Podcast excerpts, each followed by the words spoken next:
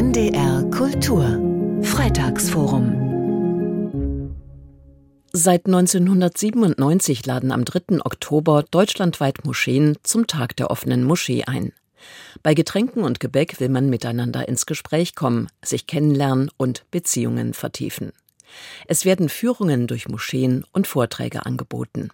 Aber reicht das aus, um Berührungsängste abzubauen? Mariam Kamil Abdul Salam hat sich Gedanken darüber gemacht. Als Muslima frage ich mich, was nehmen BesucherInnen einer Moschee von diesem Tag eigentlich mit? Ich denke darüber nach, weil ich selbst noch vor wenigen Wochen mit einer evangelischen Freundin an einer Moscheeführung teilgenommen habe. Ihr Inhalt bestand aus Erläuterungen zum Bau des Gebäudes, zur rituellen Waschung und dem Gebet. Die Führung bestand aber auch zu einem ganz großen Teil aus beschwichtigenden Antworten auf erwartbare Fragen, die die junge Frau, die die Führung leitete, erst gar nicht hören wollte.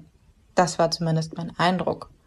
So erklärte sie beispielsweise, in dieser Moschee gäbe es keine räumliche Trennung beim rituellen Gebet zwischen Männern und Frauen. Der große Moscheeraum sei ein Raum für alle, für Frauen und Männer. Die Frauen könnten frei wählen, wo sie beten wollten. Hier in dieser Gemeinde habe es sich eben so entwickelt, dass sich die Frauen lieber in ihren separaten Bereich zurückzögen. Ich war verblüfft, denn ich kenne diese Moschee ein wenig. Es stimmt zwar, dass es keine ganz strikte Trennung gibt, wie in anderen Moscheen, denn hier erlaubt die offene Architektur den Blick von der oberen Tribüne, die für Frauen vorgesehen ist, auf den unteren Bereich, in dem die Männer beten. Mir und ich vermute auch den anderen Frauen war aber bis jetzt nicht bewusst, dass ich mir einen Gebetsplatz aussuchen könnte.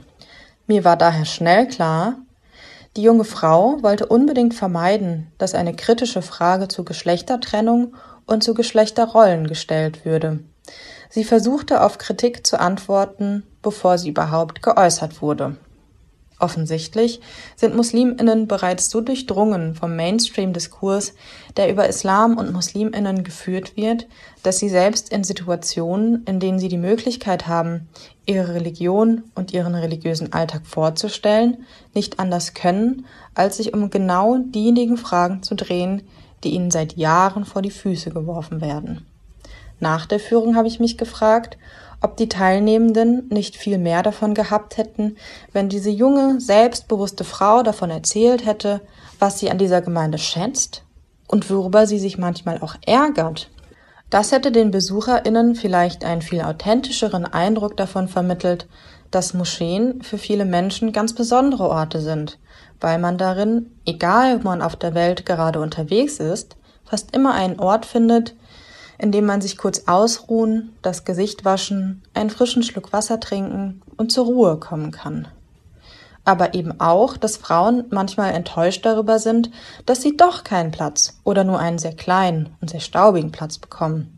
Und wären sie nicht vielleicht mit mehr Empathie aus dieser Moschee hinausgegangen, wenn sie gehört hätten, dass die fünf Gebete am Tag für die Gläubigen ein Segen sind, weil sie immer wieder Momente der Spiritualität in den Alltagsstress hineintragen, aber es gleichzeitig auch anstrengend ist, sie immer pünktlich einzuhalten, weil man Termine hat und weil man vergesslich ist, und auch, weil diese Gebetspraxis an Orten wie zum Beispiel der Universität manchmal auf Widerstand stößt? Ich denke, dass ein ehrlicher Dialog nur durch persönliche Begegnung, individuelle Perspektiven und vielseitige Erzählungen über religiösen Alltag gelingen kann. Damit kann der Tag der offenen Moschee in Zukunft vielleicht zu einem ehrlichen Dialog beitragen. Zum Tag der offenen Moschee hörten Sie eine Kolumne von Mariam Kamil Abdul Salam. Nachzuhören und nachzulesen jederzeit im Internet unter ndr.de-kultur. Und das Freitagsforum hören Sie jeden Freitag um 15.20 Uhr bei NDR Kultur. NDR Kultur